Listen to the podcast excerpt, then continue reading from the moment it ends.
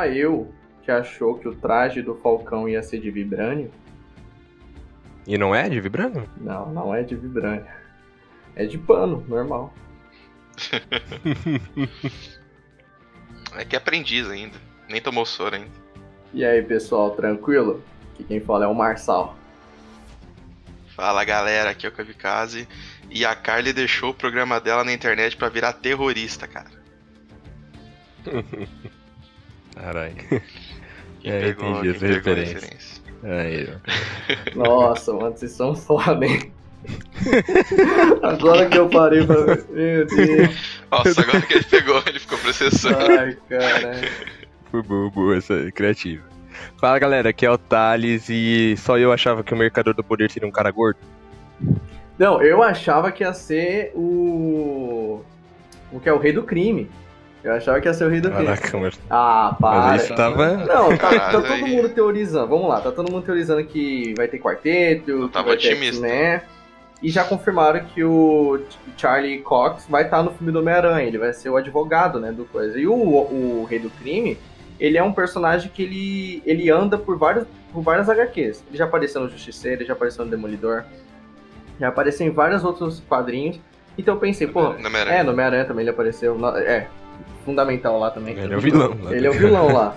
Então, tipo assim, é, eu, eu acreditava que nada impede deles aparecer, dele aparecer aqui, entendeu? A fase 4 já tá introduzindo tanta coisa aí, entendeu? Dando várias referências. Né? Claro que teve algumas que foram tristes, né? Mercúrio. Vamos lá. Nossa. Ó, teoria, teoria de fã, desanima os fãs porque cria uma ilusão. Falei. É, que é, infelizmente, quando você é nerd, cara, infelizmente a teoria vem com pacote. É, mano. Certo, pessoal? Hoje nós iremos falar sobre a série do Falcão e Soldado Invernal, a segunda série aí da Marvel, né, no Disney Plus. E bom, eu quero engatar falando que para mim superou WandaVision. Eu não sei vocês, mas para mim superou. O calendário da Marvel, ela já saiu, entendeu? A gente já sabe qual vai ser as próximas obras que virão. Uh, dia 11 de junho vai lançar a série do Loki. Essa série eu, particularmente, não tô hypado, porém nada impede dela me surpreender, como o Falcão e o Soldado Invernal me surpreenderam. Desde quando foi anunciada a série do Falcão, eu já tava hypado, porque eu arrisco dizer que eu sou um fã de carteirinha do Capitão América. Então tudo que engloba o personagem já desperta o meu interesse. Então quando anunciaram que iria ter uma série do, do, do Falcão, em que o Sam ia se, é, se tornar o Capitão América depois do Ultimato, na hora eu fiquei entusiasmado.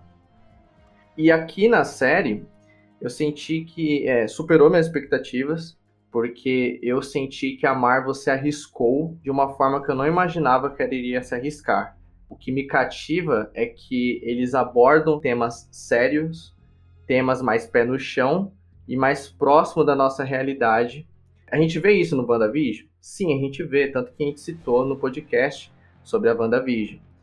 Porém, lá tem uma pegada mais é, fantasiosa, pegada mais humorada, que aqui não tem tanto. Aqui é, um, é predominante, é, é enraizado na narrativa da série. Tudo que está acontecendo na história é os eventos pós-ultimato, blip, todo aquela, aquele grupo dos apátridas surgiu por causa desses eventos então, eu curti muito. Claro que aqui não tá é, isento de humor.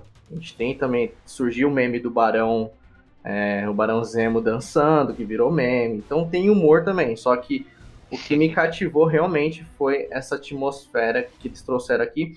Que essa atmosfera não é, é como que eu vou dizer, ela não é exclusiva do Falcão e Soldado Invernal. Ela é uma atmosfera que eu tô sentindo que tá sendo da fase.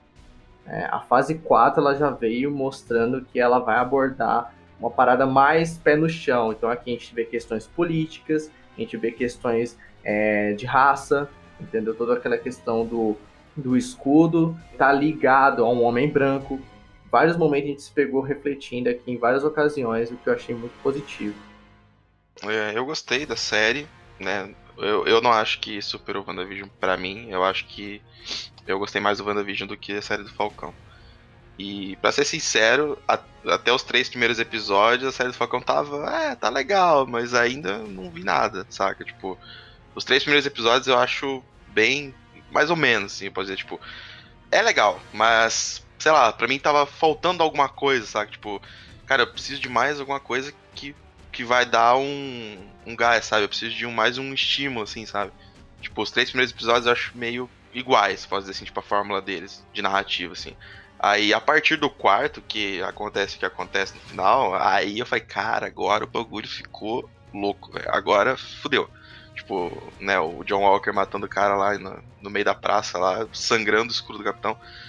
Ali foi muito, muito impactante, cara, porque sangue no legado, mano, né, mano? Sangue no legado do, do Steve é muito pesado, muito pesado. Então, a partir do quarto foi quando eu comecei a gostar mais, saca? Os três primeiros eu achava assim. Mas é uma série boa, é uma série muito boa, cara. Eu gostei bastante. Eu acho que também, para mim, não, ainda não superou o WandaVision. O que eu senti com o WandaVision, eu acho que vai demorar muito pra outra série da, da Marvel fazer isso comigo. Mas eu gostei pra caramba do, do Falcão do Soldado Invernal. Não achei que ia gostar tanto, né? Eu via o trailer, eu via as coisas assim, eu falei, é. Essa aí vai ser mais ou menos, né? Que eu acho que o WandaVision me. me, me chamou a atenção porque ser uma coisa mais fantasiosa, porque também tinha aquele rumor de, de outra realidade, né? De multiverso. Então, acho que me chamou mais atenção e por isso que eu tava mais empolgado para ver ela. É, e a do Falcão seria a mesma coisa que a gente já via nos filmes Capitão América, essa coisa realista, assim, né? Mas, cara, me surpreendi, é, me surpreendi, né? Os assuntos que a Marvel tá trazendo agora nesse, nessas novas séries aí do Disney Plus, cara, tá, tá me cativando e Mano, tô empolgado aí, né? Pro Loki eu não tava, mas agora, depois do, do Falcão Soldado Invernal, não espera mais nada já. Essa série tem uma pegada, né? Capitão América 2, né? Tem esse meio estilo, porque é Capitão América, né?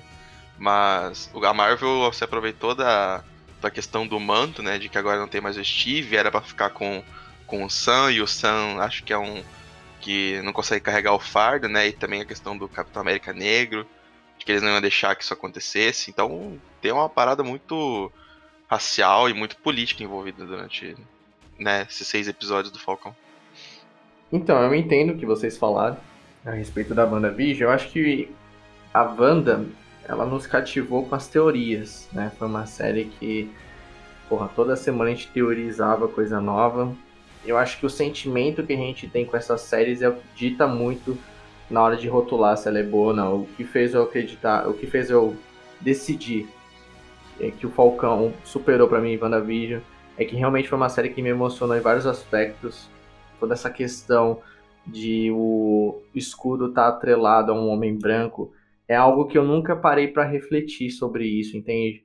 Uh, a gente sabe que o Steve Rogers era um homem bom e a gente sempre é, vê o escudo e pensa no Steve, só que a gente nunca parou a pensar no que esse escudo tá atrelado, entendeu? E realmente foi, foi interessante ver o caminho que eles adotaram, porque muita gente imaginava, inclusive eu imaginava, que a série ia abrir com o Sam já com escudo, treinando com escudo, aprendendo a usar e já em batalha. Não foi o que aconteceu. Ele abandonou o escudo, preferiu encostar e deixar lá no museu porque ele achava o símbolo que esse escudo representa não tá atrelado à pessoa que ele é, entendeu? Era um fardo muito grande para ele. Isso, isso eu achei muito foda, tá ligado? Toda essa questão que eles abordaram, política, entendeu? Mais pra frente, no episódio 3, é, acho que é no episódio 3, a gente tem a, a cena onde tem um diálogo entre o Sam e a Carly, toda uma questão política ali, é, ideologia, o que ela prega, porque aparentemente a gente percebe que ela não é uma vilã. O grupo dela abraça uma causa que é justificável, é algo coerente o que ela está pregando, porém ela está indo para um caminho que não é adequado, entendeu? Ela está deixando sangue ser derramado por causa da ideologia dela, semelhante ao que acontece hoje em dia. A questão do, do capitão, né?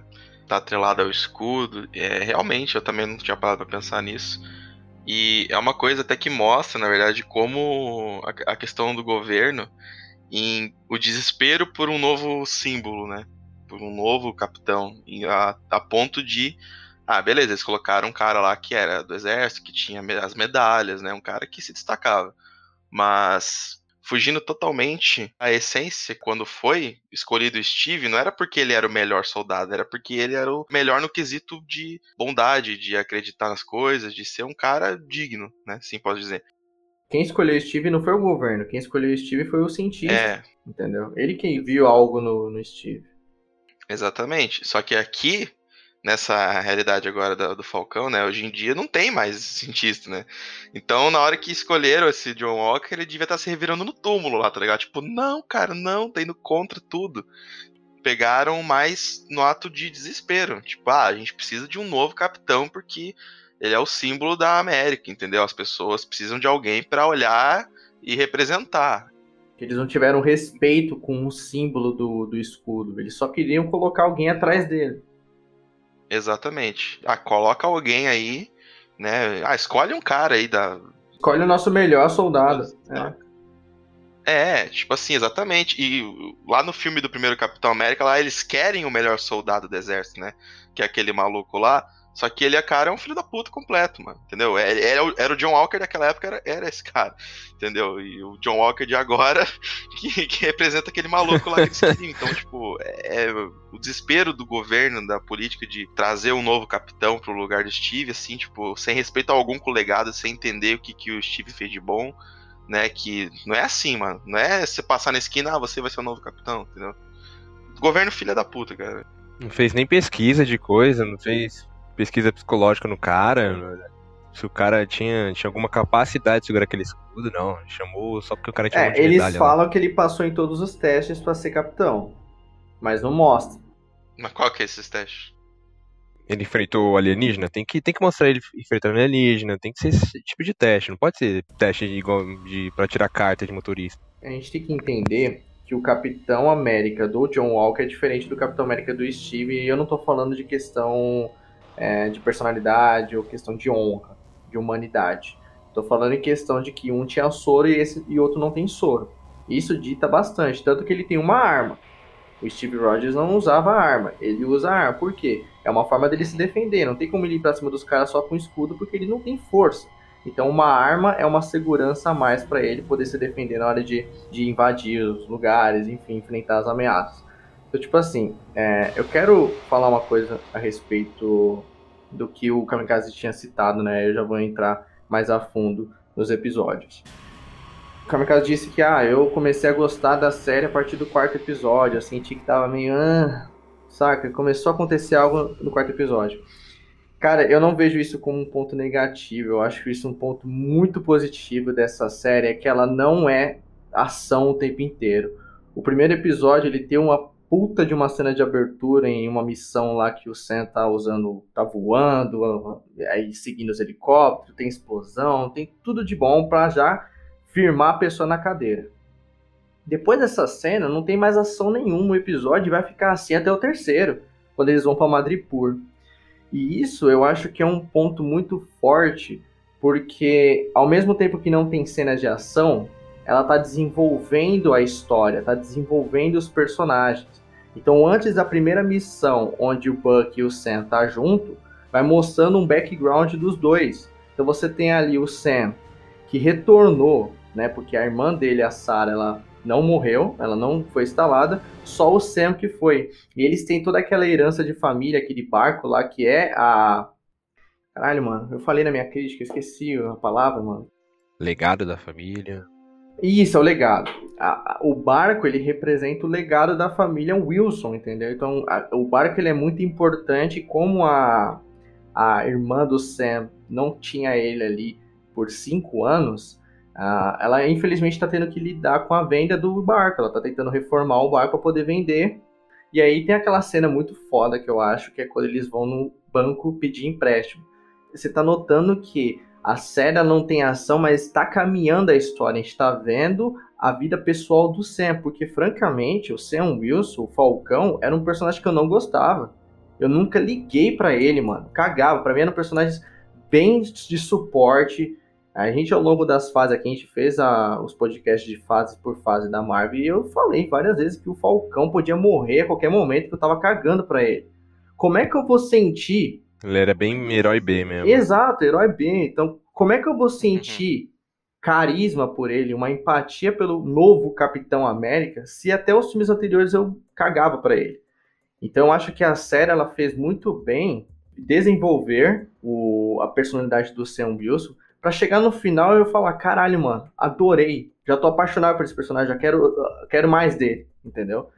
Isso não seria possível se não tivesse esse ritmo mais lento. Se a série fosse ação o tempo inteiro, eu não ia sentir, eu não ia conseguir mudar essa visão que eu tinha do Sam Wilson, entendeu? E ao longo desses três episódios iniciais, foi criando, foi desenvolvendo o personagem uh, uh, para mim começar a comprar a briga dele, começar a gostar e criar empatia pelo mesmo.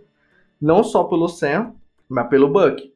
O Buck já é um personagem que eu gosto bastante. Uh, arrisco dizer que ele e a Wanda é os personagens mais problemáticos da, do CM, os personagens mais cagados. Só acontece merda com esses personagens. E o Buck, mano, toda aquela questão de ele estar tá fazendo reparações, foi bacana de ver isso.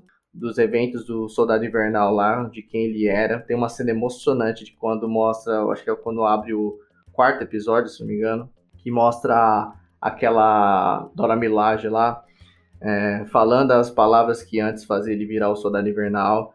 E ele tá livre daquilo, é uma cena emocionante dele chorando lá, meio que ele se libertando daquela amarra da Hydra. Então, cara, em outras palavras, o que eu quero dizer é que esse ritmo lento é necessário, ele precisa existir. Não, é, é uma série que seguiu muito bem esse conceito, entendeu? Eu acho que a carência de ação é proposital e é muito benéfica para a série. É, tipo, eu não acho. Eu não quis dizer que eu disse que faltou ação, tipo. É, eu entendo que tem que desenvolver, claro, mas é, no próprio WandaVision, isso acontece nos três primeiros episódios da série, que são bem parecidos. Tipo assim, no final do segundo fica coloridinho e no terceiro já fica colorido e tal. Mas os três primeiros episódios é só sitcom. E tem aquela, aquelas teorias, né, do, de algumas atitudes estranhas dos personagens. E aqui ali, então, tipo assim, os três primeiros episódios de WandaVision seguem a mesma formulazinha, entendeu? E era uma coisa que, cara, ou eles mudam, eles começam a mudar, ou vai ficar repetitivo, vai encher o saco, uma hora enche o saco, né?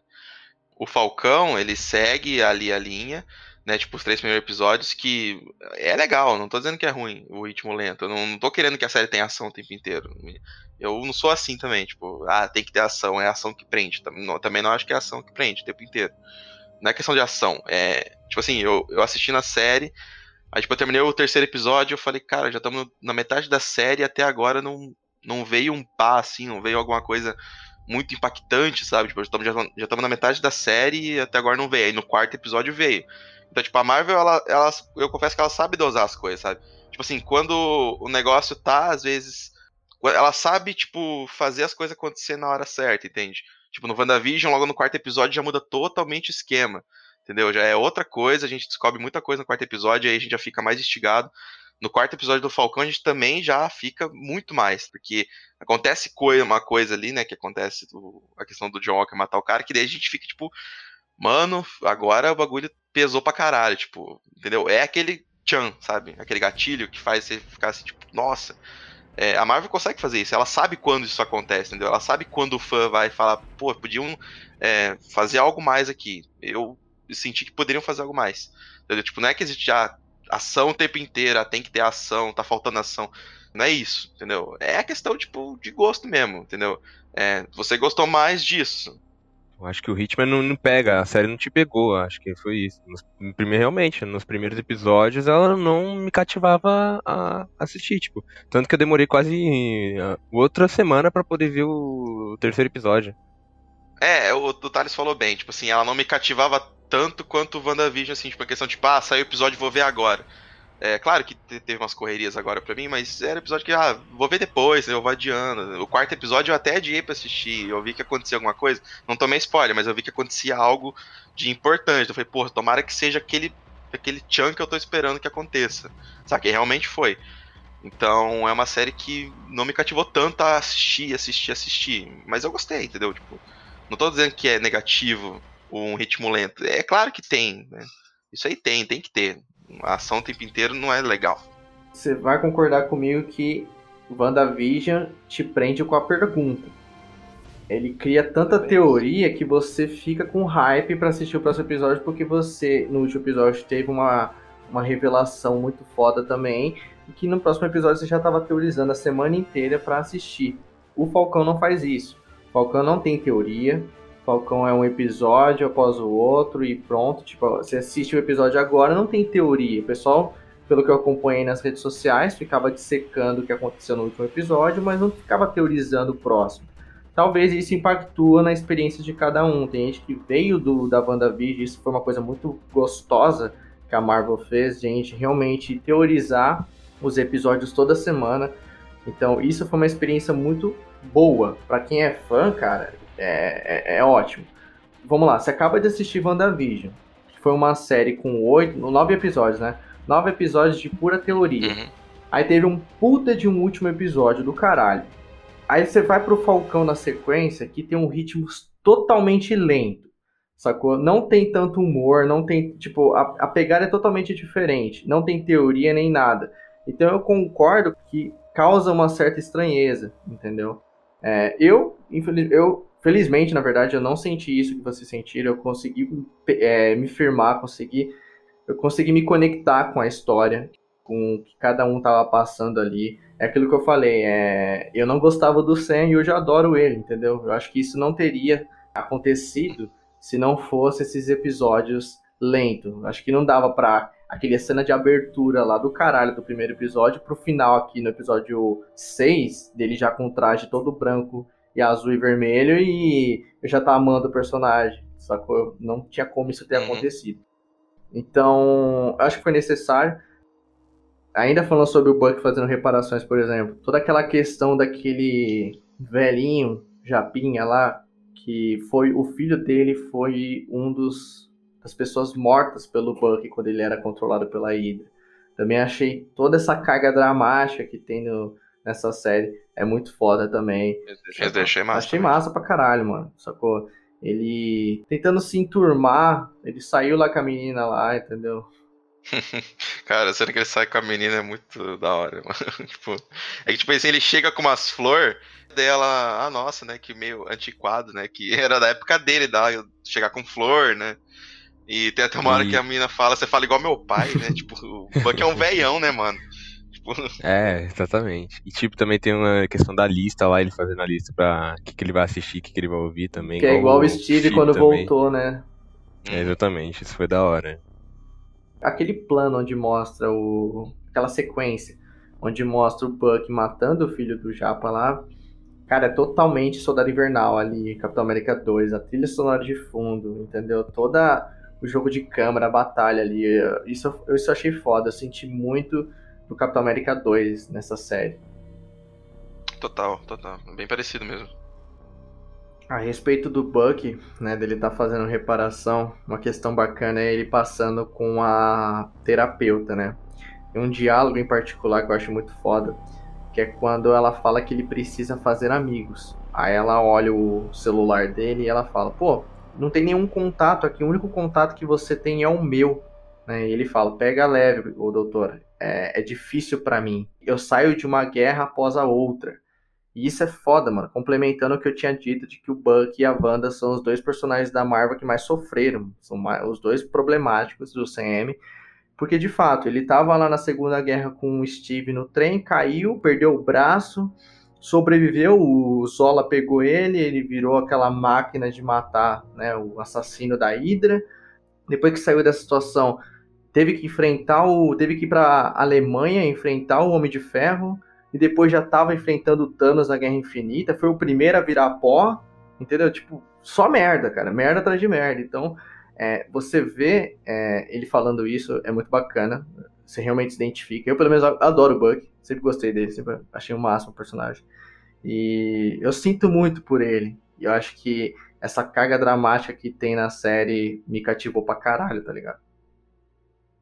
Aqui a gente tem que eu arrisco dizer que é um ponto muito positivo da série, que é como ela lida com os eventos do Ultimato, entendeu? Os eventos pós o Blip. É, no WandaVision a gente já viu isso e eu acredito que vai ser algo recorrente na fase 4, que é muito bom, porque eu tava realmente com medo da Marvel não aprofundar nisso e ela tá aprofundando. Então aqui a gente tem os Apátridas, que é o grupo é, revolucionário lá, é, liderado pela Carly, né? Carly Mongertal. Charlie Sheen. É um, é um grupo de. é um grupo de anti-heróis, né? Como eu havia dito, a motivação deles são boas, só que a forma que eles fazem as coisas tá errado, né? E aí tem aquele diálogo muito foda entre o Sam e a Carly no terceiro episódio, se não me engano. E qual é a motivação deles? Eles meio que querem unificar tudo, porque depois dos cinco anos lá, os cinco anos que se passa lá Ultimato, que o mundo estava se reerguendo novamente, estava se adaptando e superando a perda né, de metade da população, uh, meio que tudo se unificou. As nações se unificaram, eles se adaptaram. Depois que o pessoal voltou, meio que tudo voltou a ser o que era antes e acabou virando um caos. Pessoas ficaram desabrigadas, se criou muitos refugiados e aí o grupo da Carly eles querem que as coisas voltem a ser o que era. Pelo menos foi isso que eu entendi. E eu acho uma motivação muito boa. Eles têm até o lemazinho deles lá, um mundo, um povo. E todo esse grupo eu acho muito foda, tá ligado? Toda essa questão que engloba eles de realmente confrontar o sistema, confrontar o governo e complementando o que você estava falando, Kamikaze, sobre o John Walker e eles não respeitarem o escudo e já imediatamente colocar alguém para segurar ele sem pensar no símbolo. A série também mostrou uma outra face do governo americano, sacou? Uhum. Sim, isso foi da. Gostei da Carla, é bem carismática, mano. Tipo assim, não queria que ela ela morrer, sabe? Tipo, não que eu torcia por ela, mas falei, mano, porra, resolve essa briga aí, tá ligado? Eu não gostava dela não, João. É, eu não achava que ela iria morrer. É. Mas, tipo assim, só, só reparando agora com um negócio que você falou, né? Tipo assim, é do governo americano, né? Então, tipo, você entende a pressa deles escolherem um novo símbolo, né? Pro, pra representar eles, né, cara? E, tipo, a Carly sempre falava em atacar o, Capitão América porque ele era o símbolo do americano, ele representava o governo contra quem eles estavam é, lutando, né? Então acho que meio se entende assim essa pressa na, na escolha de um novo Capitão América, né, mano? Pra ser o bode expiatório dos engravatados, né? Os Estados Unidos é uma grande potência, e meio que o Capitão América é o que representa essa potência, é o que representa o governo americano. Então a necessidade de colocar alguém imediatamente é grande, né? Exatamente. É que imagina, tipo, eles tiveram o Steve durante anos, né? Tudo bem que ele passou metade congelado, mas eles tiveram o Steve por um bom tempo, né? E é, depois que o Steve morreu, tipo, imagina os caras do pô, a gente tá sem um capitão, gente. A gente precisa colocar outro urgente. É um cargo de urgência aqui. Só para responder isso que você falou, que ele ficou congelado por um bom tempo, então um bom tempo a América ficou sem um capitão, mas é que naquela época que ele ficou congelado não precisava de um capitão. Depois que o Steve descongelou, começou a surgir Loki, Thanos, um monte de coisa cósmica. Então. Hum, é, coincidentemente. É, então, coincidentemente. É. Então, tipo assim, é, precisa de, uma, de um guarda-costa americano, né? Precisa de alguém que represente a América. E aí não tem mais o Steve, vamos colocar outro cara. E agora vamos falar um pouquinho mais sobre o John Walker, né, pessoal? Falar mais do personagem. Cara, a gente viu de novo um cenário semelhante ao que a gente viu no The Last of Us Part 2 eu vi gente ameaçando o ator de morte, cara, depois que ele pegou o escudo, tá ligado? Isso é um bagulho ridículo, que eu nem vou me aprofundar Caraca, aqui. Sério? sério, mano. Tinha gente que odiou. Eu não vi isso, não. Sim, teve, cara. Teve, teve gente que Nossa, tava nas redes sociais. Ele excluiu as redes sociais lá. Cara, isso é ridículo, mano. É um Meu bagulho Deus que todo sempre tem. É, cara, claro que eu não gostei de ver. Quando eu vi no final do primeiro episódio, caralho, mano, olha o escudo na mão de um cara, sacou? Você vê como o governo não respeita qualquer, de um né? qualquer, exatamente. Mas, mano, longe de, de ameaçar o cara de morte, até porque eu tava entendendo o que tava acontecendo. No final do episódio, quando eu vi ele segurando o escudo, imediatamente eu já peguei o que a série queria abordar. Falei, caralho, mano, bacana. Eu já tô até imaginando o que eles vão fazer nos próximos episódios, né? Porque quem é leitor de HQ sabe quem é que assume uma, o o escudo, né, depois, que é o agente americano. Então, na hora eu já, eu já peguei, mas, cara, ir na rede social do cara e ficar desejando o cara de morte é sacanagem, velho. Eu achei que o John Walker é, cara, o ator é muito foda, é um personagem que eu adorei, entendeu? Toda a construção dele. É, o fato de a gente criar. Cara, o fato de a gente também, criar anti-empatia por ele é proposital. E isso a série faz muito bem. E o ator também faz muito bem, sacou? De a gente criar essa, essa repulsa por ele, a gente não querer. Caralho, mano, o que, que você tá fazendo com o escudo? Passa o escudo logo pro Sam, caralho. Tá ligado? Mas toda essa construção é muito foda e eu vou falar para vocês. O último episódio, quando ele apareceu, eu gritei, mano. Achei do caralho. Sim. Eu também, eu confesso que. Também achei da hora. Mas, tipo assim, só, só falando aquele negócio lá que você falou, Marcelo, as pessoas têm que entender, gente, separar a realidade de ficção. O cara é um ator, o cara não tá vivendo aquele personagem, né? Ele é um ator, caramba. É, gente, o Capitão América não existe, tá, gente? Só é, pelo amor vocês. de Deus, gente. Ameaçar, ameaçar o cara de morte é ridículo. Ameaçar é, a família do cara, mano, porque ele tá representando o personagem ali, gente. Pelo amor de Deus, isso é inaceitável. É, mano, pelo amor de Deus, galera, bota a mão na cabeça. E né? outra coisa, mano, isso não tem cabimento porque todo mundo sabia que o Sen ia pegar o escudo alguma hora do. Em algum episódio o Sen ia recuperar o escudo. Pra que é, isso, cara? É, cara, isso é a coisa mais previsível da série é, porra, em algum momento o Sam vai virar o capitão, não é possível. Você tava cantado. É, é, cara, hoje em dia é foda, mano. Não pode acontecer nada que tudo é ameaça de morte. Hoje em dia, tudo é ameaça. Toca o barco aí, Marcelo, senão eu vou. vou... Vai ficar puto. ah, vamos lá. Já tô puto, já tô puto. Então, toda a construção do John Walker eu acho muito foda. Cara, eu acho ele um homem bom. Eu não acho ele um cara ruim. Ele é um cara bom. No início, quando ele tá com, com o parceiro dele lá, o Lemar, ele fala, pô, é, agora realmente. Acho que é na cena do, do vestiário, logo no início do primeiro do segundo episódio, que ele fala, ah, acho que agora eu tô sentindo que é algo certo que eu posso fazer. Porque tem um diálogo muito foda também, que eu, que eu acho que é no terceiro episódio, no quarto. Que ele conversa com o Lemar, falando de que olha quantas coisas a gente fez de ruim no Afeganistão. E que agora com esse cargo, né, agora sendo Capitão América, eu tenho a chance de fazer algo bom. Então você vê as boas intenções dele. Acho que não é uma pessoa ruim, cara. Tanto que ele foi lá ajudar os caras ali, ficou tudo de boa. E eu acho que a vingança subiu a cabeça dele, né, cara? Ele viu é, o companheiro é, dele ali sendo morto. Só que, tipo, ele não tinha cabeça, né, pra lidar com uma situação dessa, coisa que o Steve tinha. O Steve viu todo mundo morrer na frente dele. Exatamente. Tipo, e não perdeu a cabeça o controle, né, cara? E o, o John Walker perdeu, o né? Steve é um cara mais centrado, né? Exatamente, ele sabe lidar com essa situação. Isso. O John Walker ele não sabe lidar com sentimentos. É aquele tipo de pessoa que deixa o sentimento aflorar. Age por impulsão. O Steve, ele pensava mil vezes antes de agir por alguma coisa. O John Walker não faz isso. É. Mas isso não quer dizer que ele seja uma pessoa ruim, né? Exato. Não. Cara, acho que qualquer pessoa que não seja o Steve Rogers, ia fazer a mesma coisa. É, Tony Stark, quando vê o, que descobriu que o Buck foi matou os pais dele, foi fazer a mesma coisa, foi tentar Sim. matar o Buck. Exatamente. É sempre assim. Então acho que a única pessoa ali que não faria coisa é o Steve e o e o Sam, né? Que são por isso que a escolha certa do, do Sam como Capitão América, né? Porque ele é, é exatamente quase como o Steve, cara. Isso reforça o fato de que o, o escudo tem um legado enorme, né, cara? Tipo, não é qualquer um que é pra usar o escudo. É, o, o Sam, eu percebi ao longo da série que ele é um cara muito conselheiro. Ele é um cara muito calmo e muito centrado. E isso é características que é fundamental para o Capitão América. Por exemplo, na cena que ele vai conversar com a Carly, ele fala: Não, eu vou entrar lá sozinho, eu vou conversar com ela, eu vou tentar apaziguar a situação.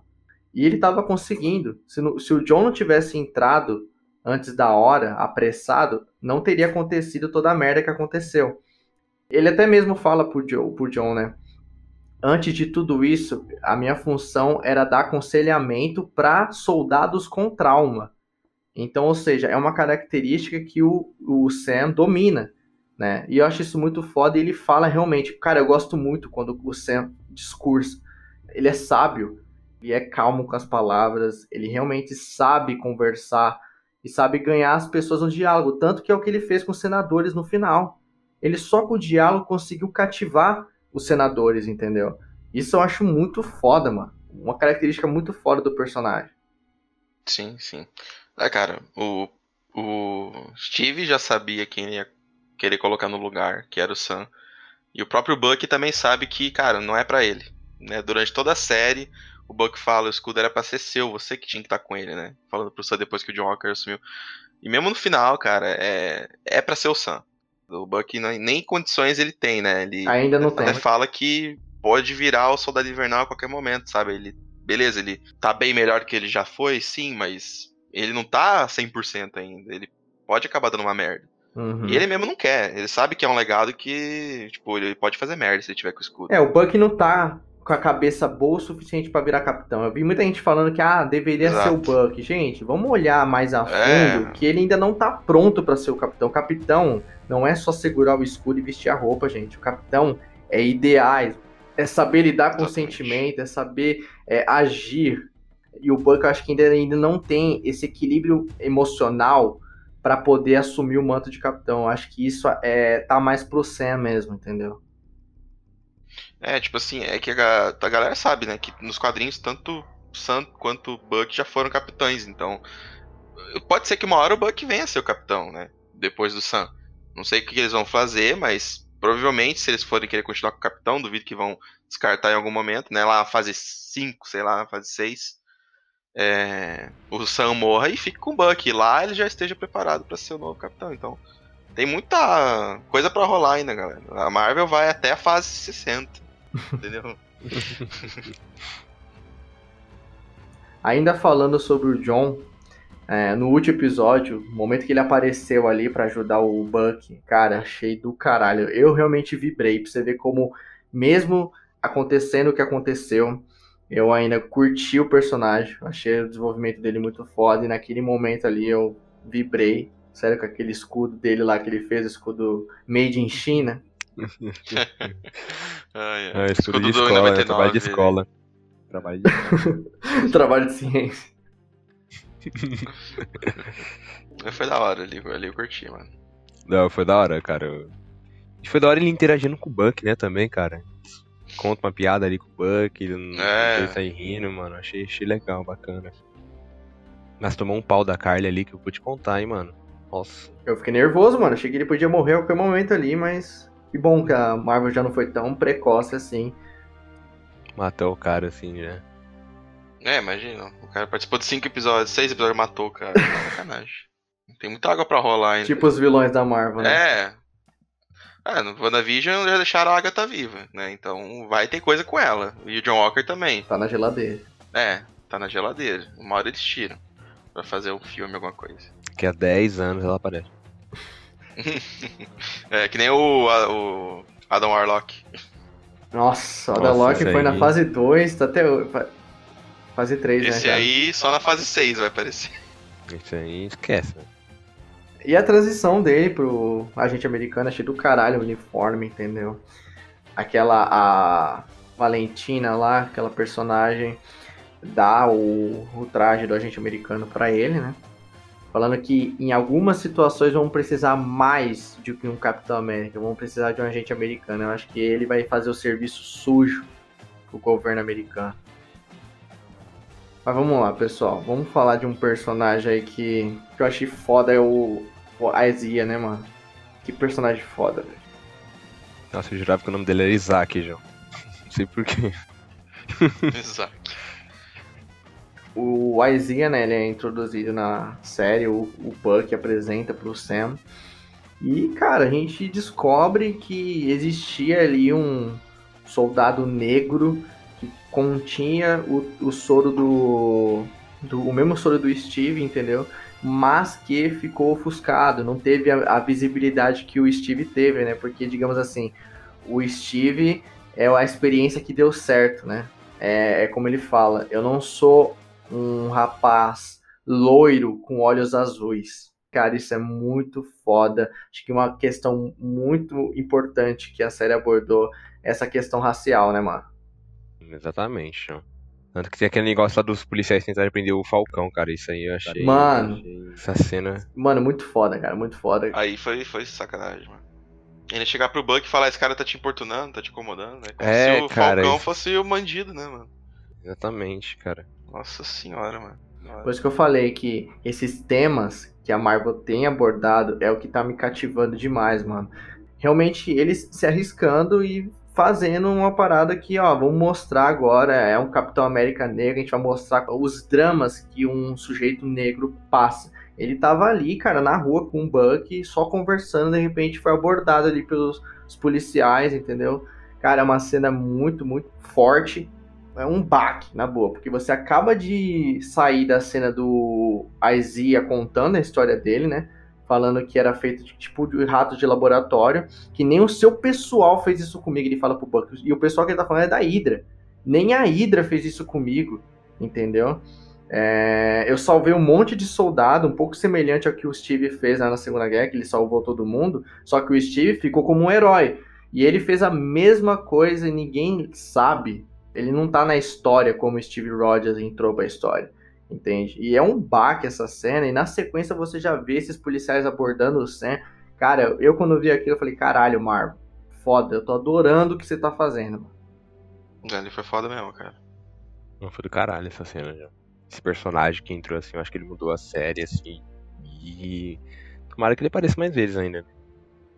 Ele é praticamente o que representa o símbolo do escudo todo esse peso, essa carga dramática que está envolvendo, toda essa questão de, de, um, de o escudo estar tá atrelado a um homem branco, é graças ao Isaiah, entendeu? O que o Sam faz é por ele e por todos os negros. Em cima da história do Isaiah, que ele se sentiu na obrigação de fazer algo a respeito, de realmente pegar esse escudo e mudar essa imagem que tem sobre o Capitão América. Tanto que quando no último episódio, quando a Carly vê ele com o escudo e a roupa, o traje novo dele, ela fala: Você realmente vai fazer isso? Né? Você realmente vai ficar com o escudo? Ele fala: Tô tentando algo diferente. Ele realmente percebeu que ele precisa disso. E ele fala depois pro Isaiah que nós construímos esse país e eu vou lutar por ele, entendeu? Isso é muito foda, cara. Toda essa jornada desde o primeiro episódio, onde ele não queria o escudo porque ele, ele achava que não era adequado para ele, e ele realmente percebendo em cima de histórias de pessoas como o Isaiah, que eu realmente preciso usar esse escudo para representar essa galera. Então, toda essa esse símbolo de que o escudo está atrelado ao homem branco foi deixado de lado em cima dessa série e do Sam, sacou? Então, cara, achei isso fundamental, muito importante como eu disse no início, é um bagulho que eu não nunca parei para pensar. Quando a gente vê o escuro, a gente só pensa em Steve Rogers, a gente só pensa no homem bom que ele foi, mas a gente nunca parou a pensar que realmente está atrelado a um homem branco e que a América não dá espaço para pessoas como a, né, que a, tem até um trecho da, de uma cena que a Sarah fala que a América nunca se importou comigo. Que ela tá falando com a Kylie no telefone, né? Cara, a série abordou uns temas que eu não esperava, cara que eu não esperava, exatamente. Me superou muito a expectativa. Realmente eu acho que essa atmosfera mais realista, mostrar o que acontece no mundo hoje em dia, é o que me cativa e o que faz eu achar Falcão Solar Invernal tão foda, entendeu? Ter superado para mim WandaVision, por exemplo. É, é que é foda, tipo. É, se você sai falar, tipo, que você quase falou, né? América racista. É que pode gerar muita divergência na sua fala, né? Pessoal pode falar que você está generalizando, coisa que não é assim. É. Mas, cara, a gente vê no dia a dia sair notícia de, porra, teve o caso do George Floyd lá, que o cara, o policial matou ele e tal. E, mano, tem racismo hoje em dia ainda sim, em todo lugar do mundo, entendeu? Inclusive no Brasil, cara, e quem foi. É. Os policiais ali foi extremamente racista com o Sam. Exatamente, exatamente. É a polícia, a gente vê, tipo, cargo, patente é, cara, alta. A pessoa, que, a pessoa que tá ali pra te defender, cara, te julgando. Exatamente, mano. Por causa de cor, cara. Isso é... Tipo, eles usam da, da questão de, ah, eu sou um policial, então eu me escondo na minha farda e eu, assim sendo, eu posso te denegrir, tipo, porque eu sou superior a você, entendeu? Que eu posso alegar desacato e você vai preso. É, então é um bagulho que existe hoje em dia. A Marvel abordou isso e isso existe, não tem como dizer que não. Então, quando a gente fala, ah, racista e tal. É porque, cara, a série abordou isso e, tipo, no contexto ali do universo da série, foi o que aconteceu, entendeu? Quem se destacou foi o Steve por ele ser branco, entendeu? E o Isaiah acabou ficando de lado. E ele até fala: eles não vão aceitar um Capitão América negro, entendeu? Eles não vão aceitar porque não é da. Não tem olhos azuis e cabelos loiros. É, exatamente. É, não tem esse padrão se assim eu posso dizer, das pessoas, assim. Então, tipo, cara, aqui tem um divisor de águas, a gente tem um capitão negro, que é o Sam agora, entendeu? E isso vai. Eu não sei se vai, mas tipo, deveria é, abrir, eu não sei o quanto vai repercutir no universo de as pessoas aceitarem um, um Capitão América negro. Isso não, a gente não sabe, né? A questão da população, como é que ela vai reagir. Ele fala no discurso que ele tá sentindo as pessoas julgando ele nesse momento. Os olhares. Ah, sim, isso aí com certeza, mano. Com certeza tem alguém. Isso existe, isso existe. Existe e ainda vai continuar existindo, né, cara? Mas é aquilo que falou, como que o governo nunca iria aceitar que uma pessoa negra representasse eles, né? Que o Capitão América é a representação do que seria um americano perfeito. É, exatamente. É, loiro dos olhos azuis, cara, então aceitar o sangue ali, para eles deve estar tá se revirando, eles contorcendo, assim. É algo muito corajoso da Marvel. Entendeu? A gente vai abordar essas questões sociais, a gente vai trazer isso aqui nas nossas obras daqui para frente, a gente precisa mostrar é, e não vamos lacrar, vamos fazer um negócio sério, entendeu? E é que não tem como fugir, né, mano? Não tem como fugir disso, não. não exato, não tem como fugir disso. E, cara, é representatividade. Outra coisa, é, ela sabe que não tem como falar dessas coisas, é, tratar esses assuntos com humor. Por isso que as séries de, hoje, de agora da Marvel, as obras de agora da Marvel, tá sendo mais realista, algo mais sério. Porque não tem como você falar de preconceito e de racismo com piadinha. Não tem, cara. É você tem que falar sério, você tem que lidar com assuntos de uma forma mais pé no chão, entendeu? De uma forma mais realista. Agora, em termos de história, a série trouxe de novo o Barão Zemo, né, pro CM, agora mais próximo do que ele é nas HQs. Teve quem não gostou do personagem, teve gente que prefere a versão da Guerra Civil, que é uma versão mais pé no chão. Aqui eles deixaram o personagem um pouco mais irônico, Teve o um meme dele dançando, meu Deus do céu, gente. Cara, eu posso dizer que eu curti pra caramba o personagem. É, eu gostei dessa versão dele aqui. Eu agradeço a Marvel ter guardado ele. É mais um personagem que tá na geladeira. Ele foi preso depois, né? Ele só veio só para ajudar o Sam e o Buck a ir atrás da Carly. Depois que ele já não era mais útil, as Dora Milaje vieram, pegaram ele e colocaram ele na mesma prisão, que é aquela prisão de segurança máxima que fica embaixo do, do mar. Nossa, que nunca mais tinha, tinha aparecido, né, mano? Quando apareceu eu falei, caralho, mano, porra. Nem sabia que existia ainda esse, essa prisão. Nem lembrava disso. Mas quem tá preso lá mesmo? Só ele que ficou sozinho lá? Então, eu já ouvi falar que é, vilões como o Abominável do Hulk tá vivo ainda e que eles estão presos, essa, essas ameaças grandes aí, estão presas numa prisão dessa. Acho que faz sentido mesmo. Ah. E se não me engano, isso é explicado naquela série do Marvel Agent of Shield, que é uma série que ninguém liga. Ah, mas não, não. Nem obrigado, o Kevin Feige. Ninguém viu. O Kevin Feige nem assistiu Cara, até agora. Nem o Kevin Feige dá bola para essa série. Tanto que ele falou uma vez em uma entrevista que agora o mundo das séries e o cinema está ligado, está unido. Quando ele falou isso, os fãs do Marvel Agent of Shield xingaram ele, ficaram putas com ele, porque já tem série da Marvel há anos, né? Porque o Agent of Shield já tá o quê? Na quinta temporada? Por aí, né? Tem a gente Carter também, né? É, então o pessoal se sentiu ofendido. Tipo assim, caralho, a gente tem séries da Marvel assim, você que não, você não liga, você não, não leva em consideração. Vamos lá, pessoal, convenhamos. Ninguém liga pra essa série. Agora é, é da WandaVision pra e frente. tinha os quatro do, da Netflix, né? Que tinha o Demolidor. Ah, mas a Netflix não conta, cara. Mas você não conta. É, não, sim, mas, mas eles vão trazer os atores, né? Do coisa agora, eles falaram. Né? É o mínimo, né, que eu esperava. Vão trazer os personagens de volta, mas com os atores. É o mínimo, cara. É que nem o Ivan Peters. Sim. Não, tem que trazer, mano, tem que trazer. Eu acho que poderia usar essas séries de, de volta. Acho que dá, dá grana, mano. Dá grana lá pra Netflix, lá, engole o dinheiro todo aí. Aquelas séries são muito violentas, cara. Por mais que a, que a Marvel tá se arriscando, ela nunca vai se arriscar daquela forma. Mano, tem uma cena do, do Justiceiro que ele pega uma 12 e atira na cara do maluco, mano. Você nunca vai ver isso, não. Mas aí eles vão fazer pra aquele, pra aquele outro sistema. No Star, né? No... É, lá no Star. Tem um outro streaming lá que é mais 18. É, pode ser. Mas aí vai dividir a fanbase.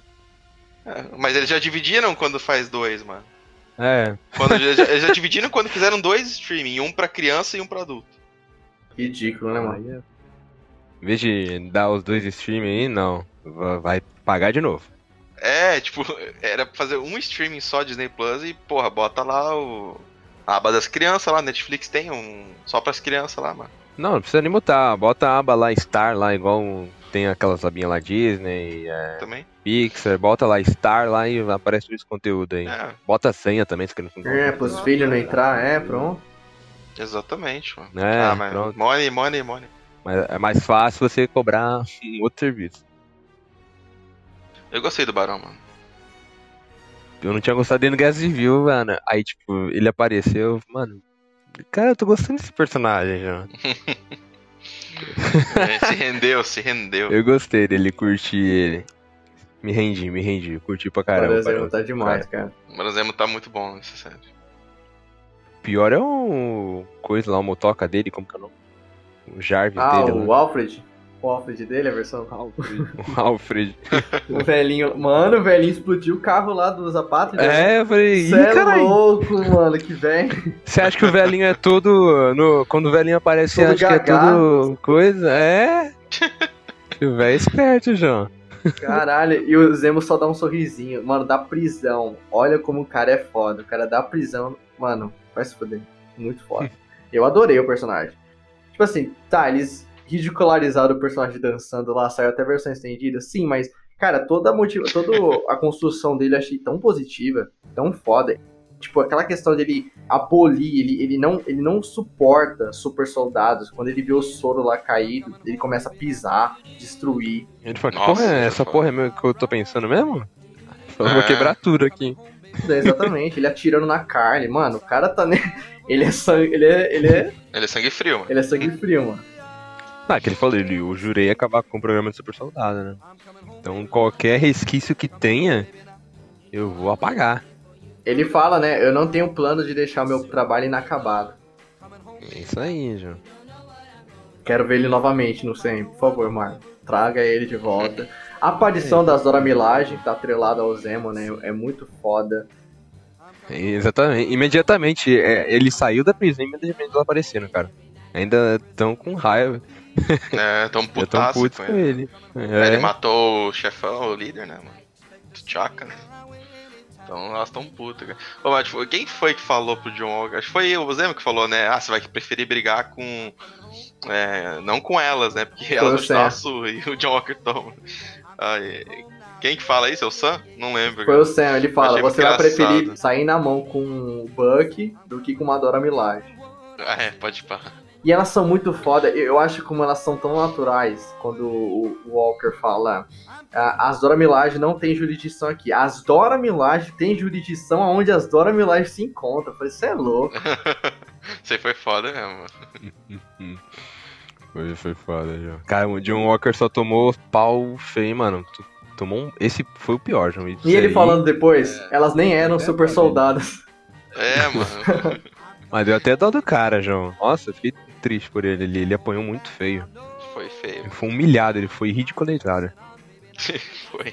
Foi ali que ele decidiu, né, tomar o soro lá, ó, depois dessa surra aí. Eu quero uma atenção e a cena em que o Buck perde o braço. Mano, o que, que foi aquilo, velho? O que, que foi aquilo, mano? A mulher deu um bagulho parecendo do Kill Bill. pode pá. Cinco pontos que estouram o coração. De repente o braço dele caiu, mano. Você é louco. Parecia muito o Buzz Lightyear, né? Segurando o braço ali naquela cena. Igualzinho, mano. Porra. A gente teve no WandaVision referência aos Incríveis e a gente teve aqui no Falcão referência ao Toy Story. Olha que legal. Tá tudo conectado. Vou voar, é só eu querer. Faltou a musiquinha só. É, muito bom, mano. Eu só quero fazer um parênteses aqui pra cena de Madripoor. Eu fiquei maluco. Eu falei, "Nossa, vai vai aparecer alguém. A cena é muito. É, quem ficou procurando um caolho lá. Vai aparecer o caolho aí, eu vou dar um mortal agora mesmo. A cena de Madripoor é muito boa. Mas vamos lá, a cena que a Sharon Carter aparece é jogado pra caralho, mano. Ela brota na série. Não, ela spawnou. que nem o Eric lá no Viking. Spawnou. Spawnou, mano. Ela tá exatamente na mesma hora, no mesmo lugar ali, em Madripoor. Exata, é, Pela cara. madrugada. O pior é no último episódio, ela aparece lá, justamente lá. A mina tem, tem, tem teleporte, igual o Luiz Lane lá do, da Liga da Justiça também tem teleporte também, mano. Essas mulheres não sei o que acontece, mano. Sempre parece um carro Não, que é pra aparecer. o que eu não mano. entendo é que é o seguinte, ela é foragida dos Estados Unidos, né? E ela fala que em Madripoor eles não extraditam, por isso que ela tá lá. Só que, porra, ela gerencia. O mercado do, do local, né? Literalmente. E como que ninguém viu isso? Como é que o governo tomou conhecimento disso? Né?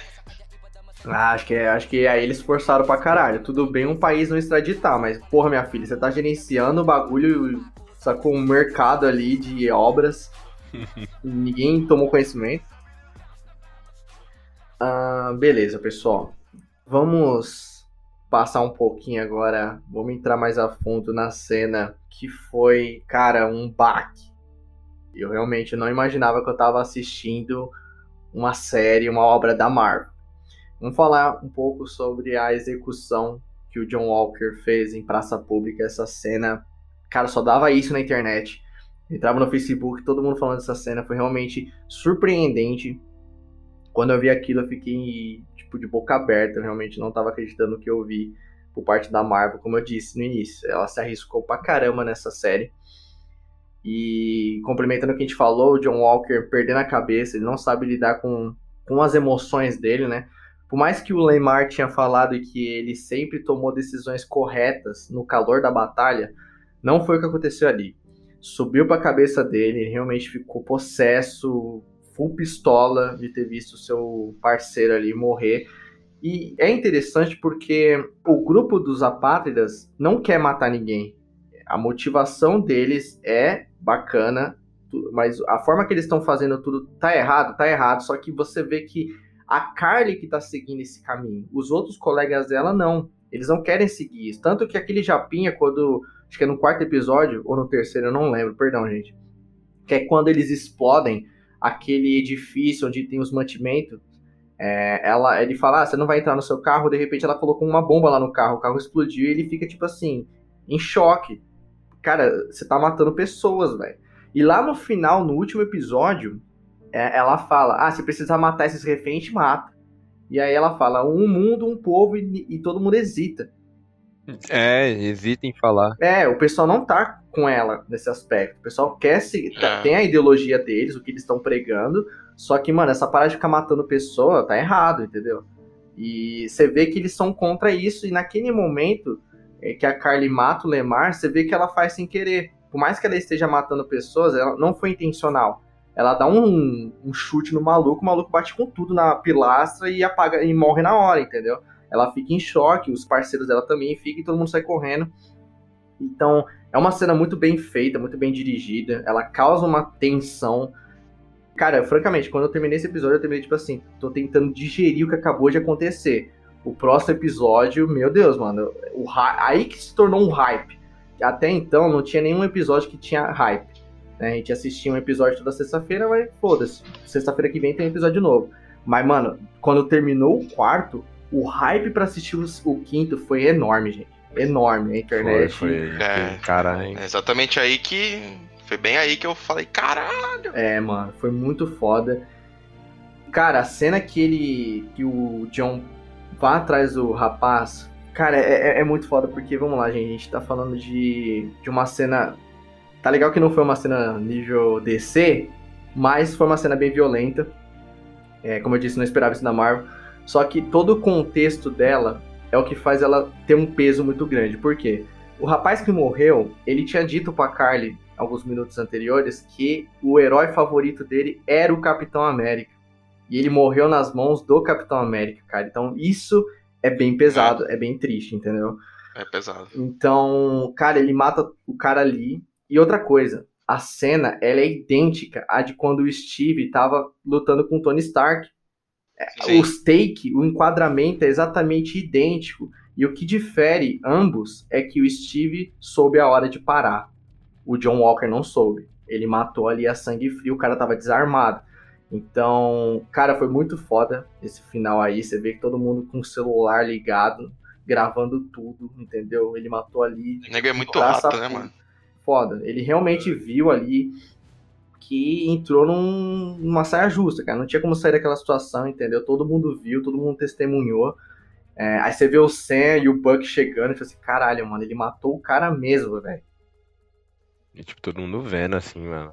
Todo mundo gravando, né? Que hoje em dia é normal até, tipo, as pessoas não param pra ajudar. As pessoas param pra gravar.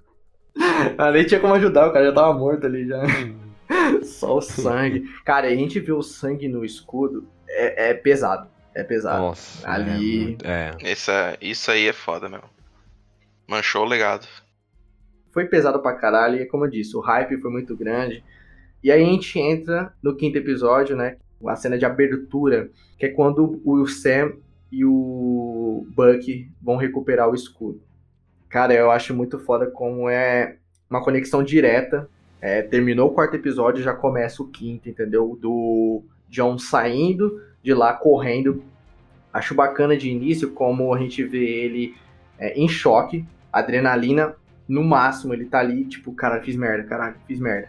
Ele ainda digerindo a morte do parceiro, ao mesmo tempo que tá digerindo o que ele acabou de fazer. Ele, ele sabe que ele fez merda, todo mundo viu aquilo, e você só vê o Sam chegando e falar, cara, devolve o escudo.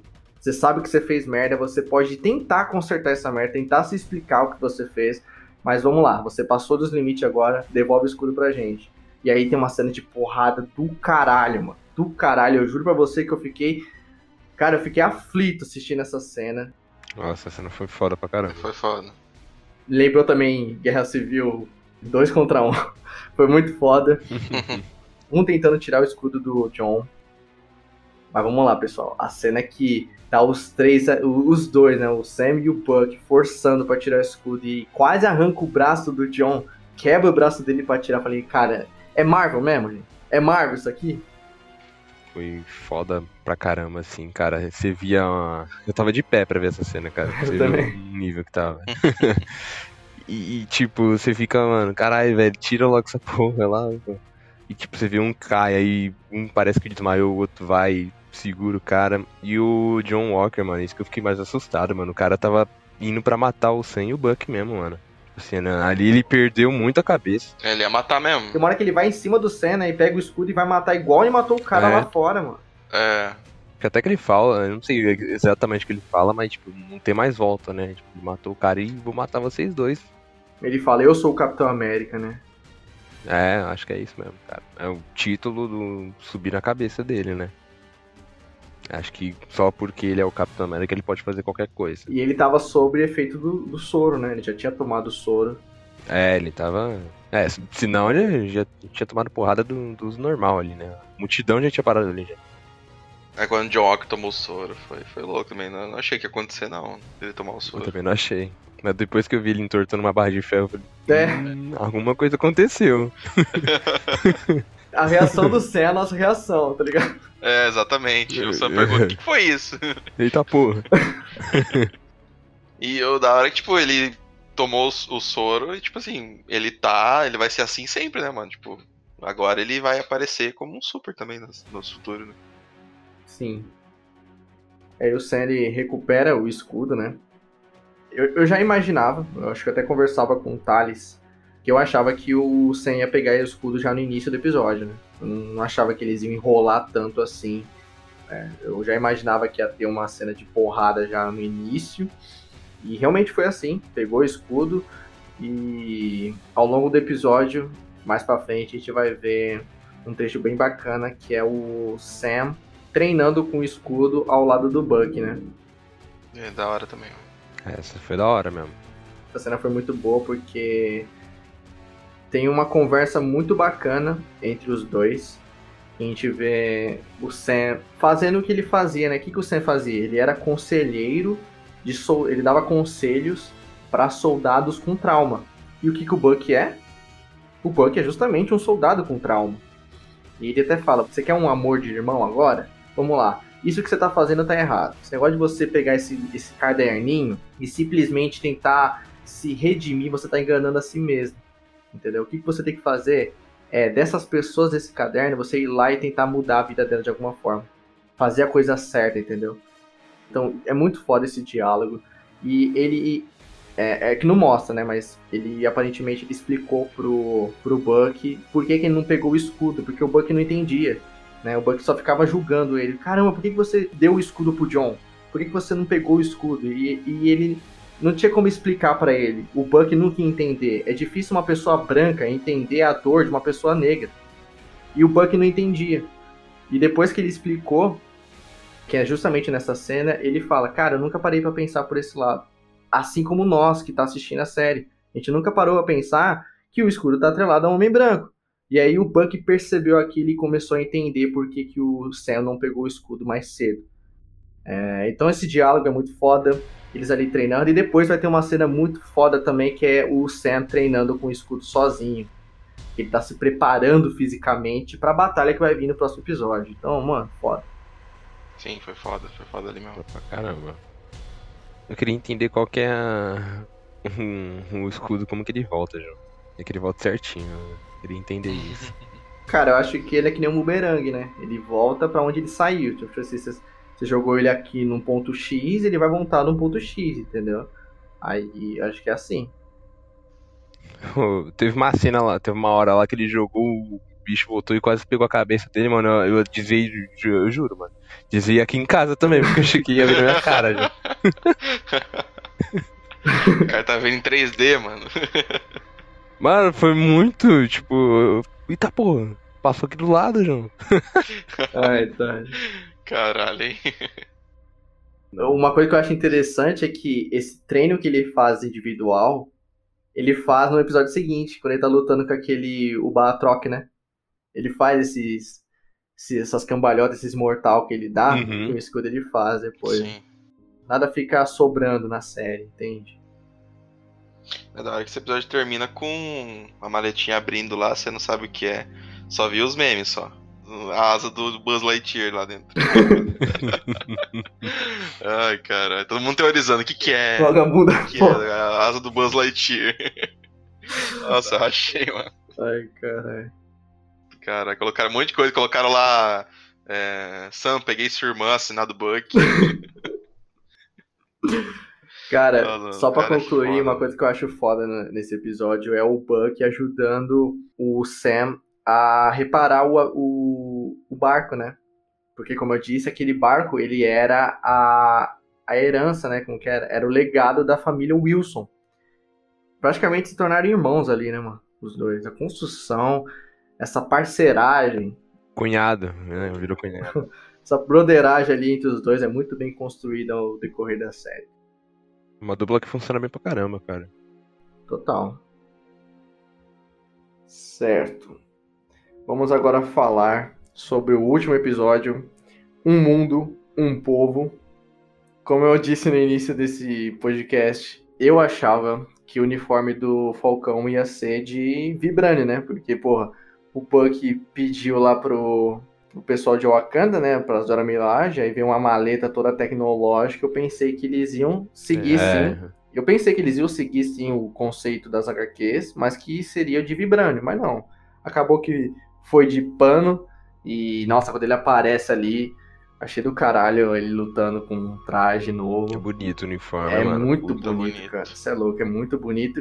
E o que eu achava, né? Eu achava que o traje novo, se ele fosse de vibrânio, ele seria teria uma tecnologia um pouco semelhante aos trajes do Pantera, para ele poder sacar as asas e o escudo de uma forma mais rápida, né?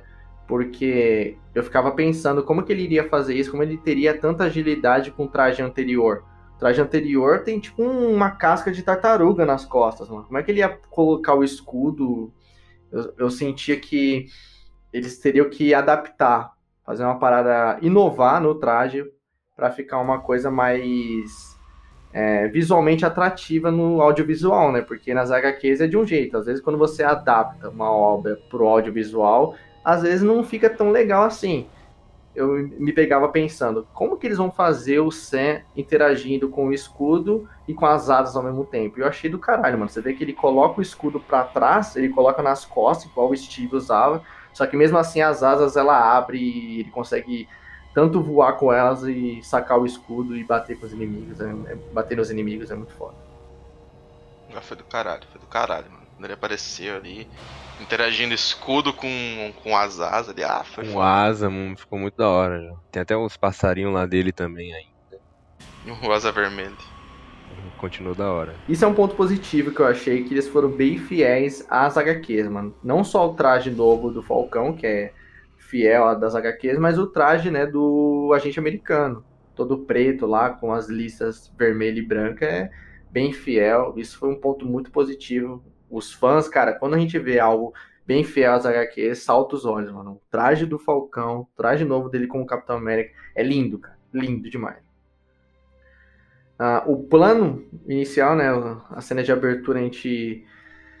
O, o- episódio todo ele se passa à noite, né, e é tudo naquela situação ali que está enfrentando os apátridas, naquele complexo ali onde estavam os senadores. É, tudo se passa naquele ambiente, né, na, Em algumas horas. é, algumas horas, exatamente, exatamente. Algumas horas que se passa. É, e aí o Sam chega, ele tem aquela luta com o Batroc. Eu acho que o Batroc ele é um personagem muito mal aproveitável, né? Eu, eu arrisco dizer isso porque ele só aparece para desencadear uma ceninha de luta e pronto. Foda-se o personagem, né? No Soldado Invernal ele aparece só para lutar com o Steve na cena de abertura do Capitão América 2. É, no início do- da série, primeiro episódio piloto de abertura lá, ele aparece só, né, então, rola uma cena de porrada ali no avião, depois ele some. Aí ele aparece aqui no último episódio de novo, na verdade no penúltimo ele apareceu bem no finalzinho, mas aqui ele aparece mais no último episódio, luta com o Falcão, né, com o Sam ali no início, depois some, aí aparece no final pra atacar umas granadas de, de fumaça e sumiu de novo. Nem parece uma granada de verdade, hein? Ele é muito mal aproveitável, acho que ele só desencadeia ceninhas de porrada, porque ele é lutador de UFC, se não me engano, o ator, é mais por isso mesmo, mostrar porrada. Enfim, aí ele luta com o Sam ali, depois o, o Sam sai do local e vai atrás daquele helicóptero. Acho muito foda esse planinho que ele arma, que ele arquiteta com a japinha lá, né? Ele vê, ele Pô, analisa. muito foda, né, já. é muito Foi foda. foda, foi foda. Ele analisa com asa vermelha lá se tem alguém no helicóptero que pilota, né? E tem lá a Japinha e ele arquiteta um planinho com ela de poder ela pegar os controles enquanto ele ataca o piloto. É muito foda. Mas bom, vamos lá, gente. Tem uma cena muito foda que é quando ele salva a galera do, do, do caminhão, né? Do furgão lá. Cara, aquela cena é muito foda. Tá, foi da hora. Eu vibrei, gente. Vocês Essa cena é vibraram? da hora, mano. essa cena é da hora Foi, pra foi caramba. massa, foi massa. Eu achei que o John. Ó, primeiro eu achei que foi o Bug. Mano, esse bagulho vai cair, o Bug vai segurar. Depois chegou o John Walker, aí. Putz, É. mano. Agora os dois vão se juntar pra segurar. Ai não, mano. Aí depois aparece o Sem. O Sem sem poder nenhum, mas ele vai lá e carrega o bagulho. Nossa, que Cara, é foda. muito foda, né? Tipo, eu acho muito bacana como essa cena ela é bem dinâmica, né? Você vê o caminhão tombando, né? O caminhão caindo, aí você vê o, o John tentando ajudar ele com um soro, e aí complementa com o que eu falei de que ele tá tentando ajudar, você não vê ele como um vilão nessa cena, você realmente vê que ele tá tentando fazer alguma coisa certa, né? Pelo menos se redimir do que ele fez. Sim, porque ele, antes disso, ele faz uma escolha. Ele tem a chance de atacar a, a Carly, mas ele prefere ajudar as pessoas ali. É. Aí ele vai lá e tenta segurar o caminhão. Nossa, que agonia, mano. Ele tentando, ele puxando o caminhão, daí de repente vem a trupe da Carly lá pra bater. Eu falei, não, cara. Porra, deixa ele salvar. E aí tava os dois lá embaixo, ele e o Buck olhando pra cima, não tinha o que fazer, e de repente aparece o Sam, sem soro, exatamente o que o Thales falou, sem soro nenhum. Nossa, cara, é muito. Cara, isso, isso que eu acho foda, que eu já falei pra vocês em podcasts passados. Eu gosto quando tem uma cena onde o herói tá salvando o povo, tá salvando as pessoas, entendeu? É, é, Eu, eu fico frustrado como a maioria dos filmes e obras da Marvel, de super-herói como um todo, é sempre o herói contra o vilão. É muito, muito clichê, é muito previsível isso. Mas naquele momento não, era o momento do Sam mostrando que ele é realmente um herói, que ele é o novo Capitão América, que ele vai ajudar aquelas pessoas sem só com traje, cara, entendeu? E foi o que ele fez ali, nossa, foi muito foda. E é emocionante ainda a cena seguinte, que é quando o cara fala: "Esse é o Falcão Negro". Não, esse é o Capitão América. É, mano, isso foi foda, foi foda. Foda pra caramba, já. Mas vamos lá, vamos pro plot do episódio, né? O Thales é o profeta aqui. O Thales tinha teorizado comigo no, no privado ele tinha falado pra mim que, Marçal, e se o Mercador do Poder é a Sharon Carter? Eu falei, não, aí você tá de sacanagem, né? Não, não tem por que ser a Sharon Carter, tá ligado? Miserável acertou. Miserável é um gênio. Eu não, eu não sei se tinha essa teoria, eu não vi, eu não li em lugar nenhum, mas o Thales tinha falado pra mim que podia sim ser a Sharon Carter e eu ignorei, eu achei que não. Era filha da puta mesmo. Ela era o Mercador do Poder. É claro que não é. Depois na cena pós a gente vai entender que aparentemente não é a Sharon Carter que a gente conhece lá no Soldado Invernal e do Guerra Civil. Essa ah, deve vai ser chamar mais... um Screw, vai falar que é um Screw. É um Screw. Tudo é um Screw. Ah, não. Ah, não, João. Esses Screw não são malvados, Marçal. Lógico que são malvados, Thales. Aqueles lá que a gente já viu, não. Não, cara, não. Screw é malvado. Capitã Marvel, não. Não, não, Thales. Não faz isso comigo, Thales. Eu sei que você é melhor que isso, Thales. Screw é malvado, sim. Eu tô falando esses no universo. A Marvel que fez cagada na Capitã Marvel e fazer os Skrull tomar refrigerante. Screw é malvado sim. Cara, ela, ela ligar lá e falar, ah, agora a gente tem o poder de todas as armas, de todo tudo que é do governo americano a gente tem controle, isso é, isso é invasão secreta total, irmão. Toda cena pós que vai ficar mostrando isso, ficar mostrando ele virando metamorfo lá. Acho que eles dessa vez eles quiseram deixar ela com, com o rostinho dela de Sharon Carter, mas nitidamente ali para mim é um Screw, mano. Eu acho que, na, que a Marvel tá tentando dar as pistas de que a invasão secreta tá batendo na porta. Caramba, João. Se ela for um Screw aí, aí. Tudo é Screw agora. É, tudo é Screw agora, mano. Porque é, o que faz eu acreditar que ela é uma Screw é o que ela fala no telefone. Ela fala, ah, pronto, agora a gente tem acesso a todas as armas nucleares, a gente tem acesso a tudo do governo americano. Cara, isso é invasão secreta total, irmão. Ué, não seria da Sharon Carter fazer isso. É, pelo que a gente conhece da personagem, não... ela é filha da, da. Gente, ela é filha da da coisa, mano, da, da, gente, da gente Carter. Ela não seria vilã, né, mano? As pessoas mudam, Marcelo. As pessoas mudam. Ô, Thais, ó. A invasão secreta ela vai se dividir em, do, em, em dois grupos. O, vai ter Skrulls bonzinho, que é o, o pessoal do Talos. Vai ser bonzinho. Mas, cara, vai ter o Super Screw. Em algum momento vai chegar o Super Screw e vai corromper. Vai, vai ter vilão, vai ter uma guerra civil. Guerra civil não, mas vai ter uma grande guerra entre os Screws contra os Screws no lado do, dos heróis vai ter alguns Skrulls juntos. E o Talos vai ser um deles. Sacou? Mas eu tô começando a sentir a atmosfera que eu não tava sentindo na Capitã Marvel de Invasão Secreta, sacou? Porque quando eu saí do cinema, depois de ter visto Invasão, é, Capitão Marvel, eu fiquei bem frustrado. Cara, se ela for um Skrull, aí, aí, mano. Tipo, eu, eu posso estar errado. Claro, eu já errei várias vezes, em várias teorias, mas, cara, com o que ela disse no telefone ali, não tem como. Eu, eu imaginei que ela ela possa ser um escuro assim. É que eu, eu fiquei pensando, tipo assim, ah, toda vez que tiver um escuro, eles vão, vão ter que mostrar o rosto verde da pessoa? Ah, tem que ter a referência, né? Tem que ter... A gente tem que entender, a gente tem que saber que é uma coisa. e seria legal ver ela como Screw, porque é uma personagem que tá desde a fase 2, né? Se ela fosse Screw sempre, aí eu ia ficar chocado. É. Pode ser. Já pensou? A gente nem conhece a verdadeira. O Capitão Beijão Screw?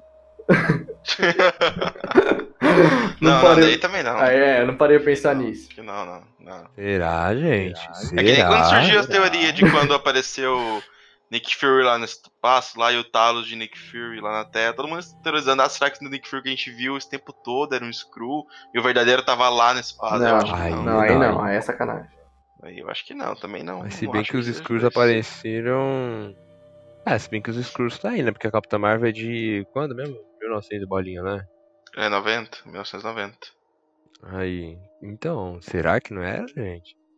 Será que não existe ninguém? Você acha que só, só existe Screw? A gente não sabe, né? O Fury, que aparece no, no enterro do Tony, é o Fury mesmo. Não acredito que seja Screw, não. Os Screw desapareceram? Fica uma pergunta. Não, eles estão na base lá, criando a base do, dos Vingadores no espaço. Não, no instalo eu tô falando. Ah, com certeza. O Thanos dizimou a vida, não é só toda a vida no, no universo. Alguns Skrulls sumiram também. Agora tô curioso pra ver. Realmente, se ela for um Skrull, eu ficar muito chocado. É, eu acho que ela é, mano. O que ela disse ali, eu falei, ih, sua filha da puta, você é uma Skrull, né? E vai usar o poder que você tem. Porque você viu, você viu o sorrisinho que ela deu quando o cara falou, ah, ela vai te dar o perdão e você quer a sua, a sua função antiga? Ela falou, vai ser uma honra. E depois ela sai do, do, do, do lugar pegando o telefone e falando, agora a gente tem todas as armas, tudo dos Estados Unidos. Ah, fa, para, meu irmão. Para. Eu falei, filha da puta, screw. Não, acho que ela é uma screw, mano. Acho que ela é, foi screw o tempo inteiro da, do MCU. O que é legal de ver na invasão secreta é que os screws tá onde? Eles estão infiltrados no governo. Eles sabem de tudo. E a Sharon Carter é quem vai estar tá, é, infiltrado no governo, tá ligado? Ela vai saber da porra toda. Mas foi um baque, né? Mercador do Poder ser ela, eu realmente fiquei surpreso. Thales acertou essa teoria aí. Pois é. Vocês têm que confiar mais em mim, gente. Como que é? Vem com o Thales que a gente passa de ano. Vamos falar um pouquinho sobre o discurso que o Sam faz com os senadores ali, mano. Ele falou que, nossa, o Sam, ele, ele sabe discursar, que é uma coisa que o Steve já sabia fazer, né, mano? Na é. frente das câmeras, na frente de todo mundo, falando que vocês têm um poder nas mãos e vocês têm que saber o que fazer com esse poder. E vocês querem impactar as pessoas ou impactar pessoas como vocês? Esse discurso foi do, do caralho, mano. Nossa. O personagem todo calmo, tranquilo, falando com os caras lá, mano. Esfregando o pau na cara dos caras, João. É, mano. Botou o pau na mesa e esfregou, hein. Foi foda ali, mano.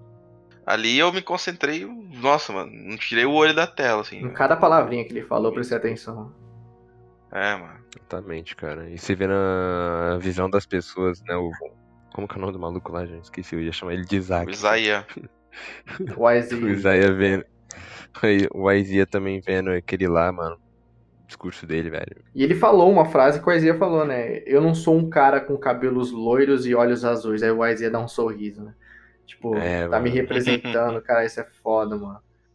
Esse é o Capitão América. Eles falam que se se o governo continuar daquele jeito lá, não vai demorar muito para aparecer uma nova Carly. Exato. Ele fala que é uma mera adolescente que confrontou o sistema. Exatamente, quase conseguiu. Quase conseguiu chegar em vocês, exatamente. Que as atitudes dele, os rótulos, isso que é foda. Quando ele fala de rótulos, qualquer pessoa que confronta o sistema já é rotulado como terrorista, bandido, delinquente. Não é assim, cara.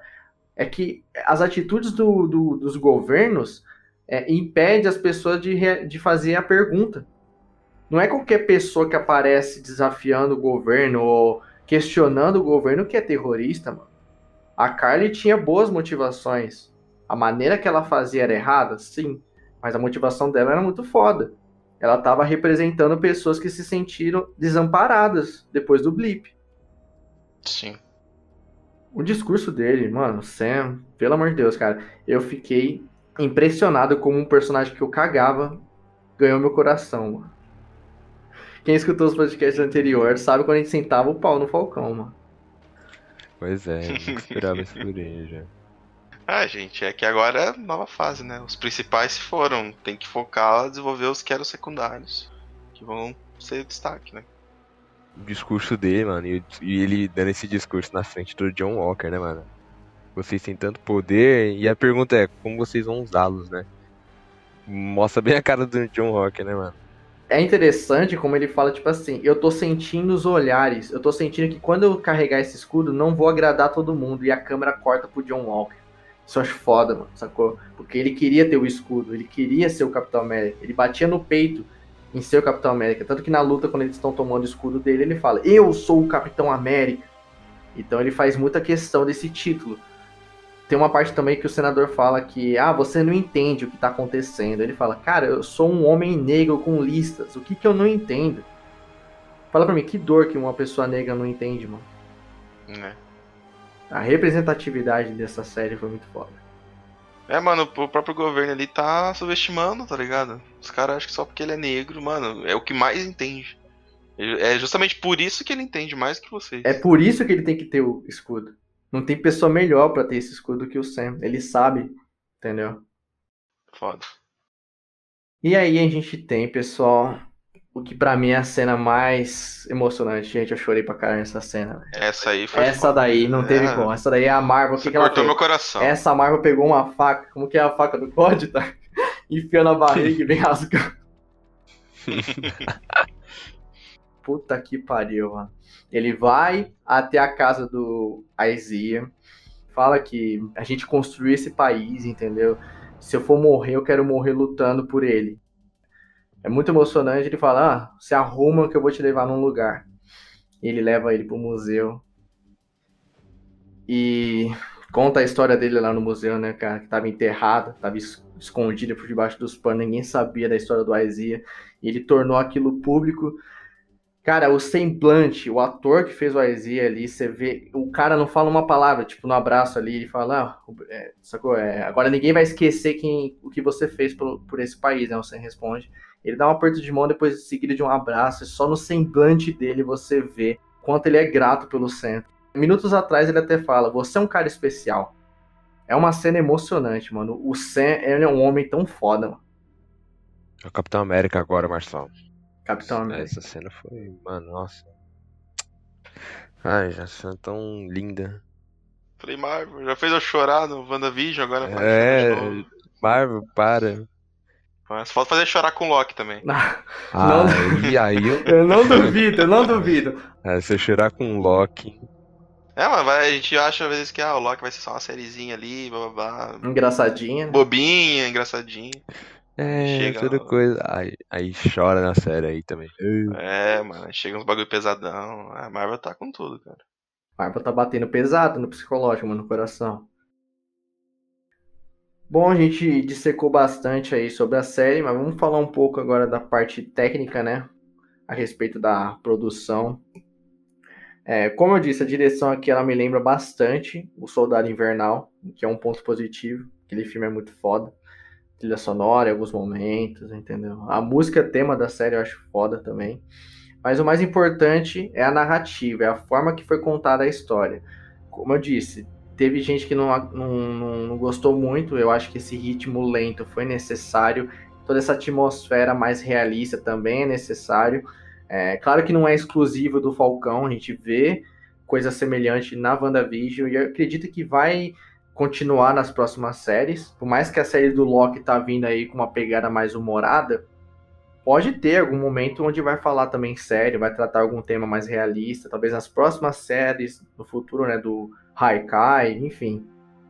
Mas aqui a gente vê isso enraizado na, na, na atmosfera para contar a história.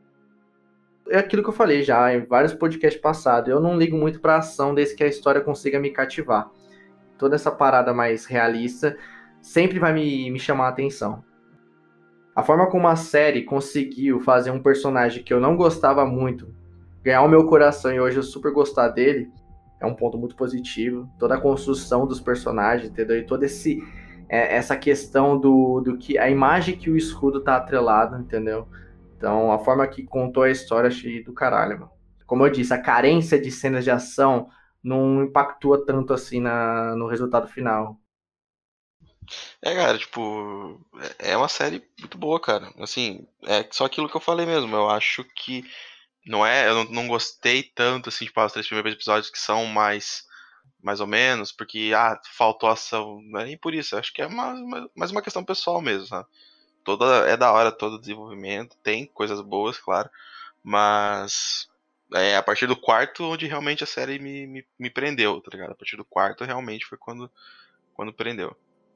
É, eu acho muito importante quando tem uma pessoa só a cargo da, da série, no caso a Gary Scogland. Scogland. É, eu acho muito bom, cara, porque você tem uma visão ali e ninguém se intromete, sabe? Tipo, claro, é uma minissérie, né? Seis episódios, então é mais fácil ter uma pessoa só. Mas, no caso, ela basicamente é a diretora, tipo, showrunner, saca? Tipo, é, passou por mim, é isso aqui que vai ser e pronto, entendeu? Não, não tem que ter muitas pessoas envolvidas nisso. Porque eles não falam uma coisa, outro fala uma coisa, ninguém entra em acordo ou quando tem muitos roteiristas também, isso a gente vê acontecendo em séries maiores, né?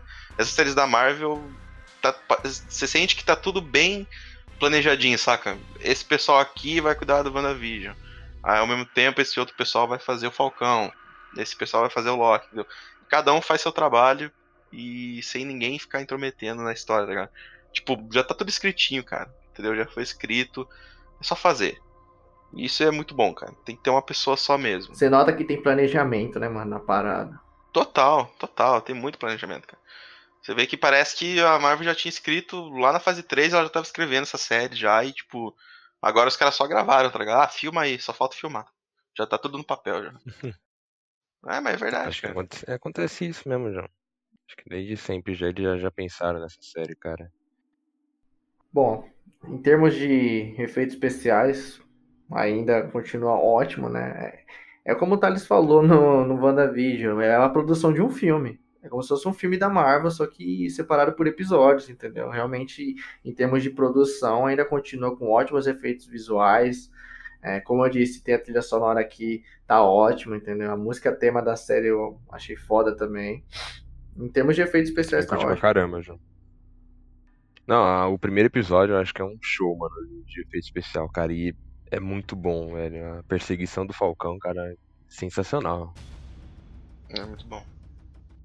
É, ainda falando sobre produção, em particular sobre abertura, no início da série me incomodou não ter abertura, né? Em podcast passado, acho que foi o do Vikings, eu e o Kamikaze falamos né, que a abertura é algo marcante de cada série, entendeu? Uma boa série tem que vir em seguida de uma boa abertura. E a série só tinha o que escrito? Falcão e Soldado Invernal numa tela preta, entendeu? Não tinha nada demais. Só que no final achei muito foda como eles. A série inteira era Falcão e Soldado Invernal. Chega no final é Capitão América e o Soldado Invernal. É, depois de um tempo Nossa, já não, já não me importou mais não ter abertura, mas eu queria que tivesse. Acho que uma série tão foda como essa deveria ter tido uma abertura foda também. Mas no final ter parecido isso, Capitão América e Soldado Invernal, acho que é meio simbólico, né? O que eles queriam fazer. Sim. Sim, exatamente, cara. Ah, não é que incomoda, né? Ah, nós não tem abertura. Mas é que eu, eu zero por abertura de eu série. também, eu gosto, prezo. principalmente quando é uma abertura boa, uma abertura longa, assim, tipo, que tem uma música marcante. Eu curto, né? A pessoa fala, ah, mas tem a abertura da Marvel. Ah, mas não é a abertura da série, a abertura da Marvel tem tudo, né?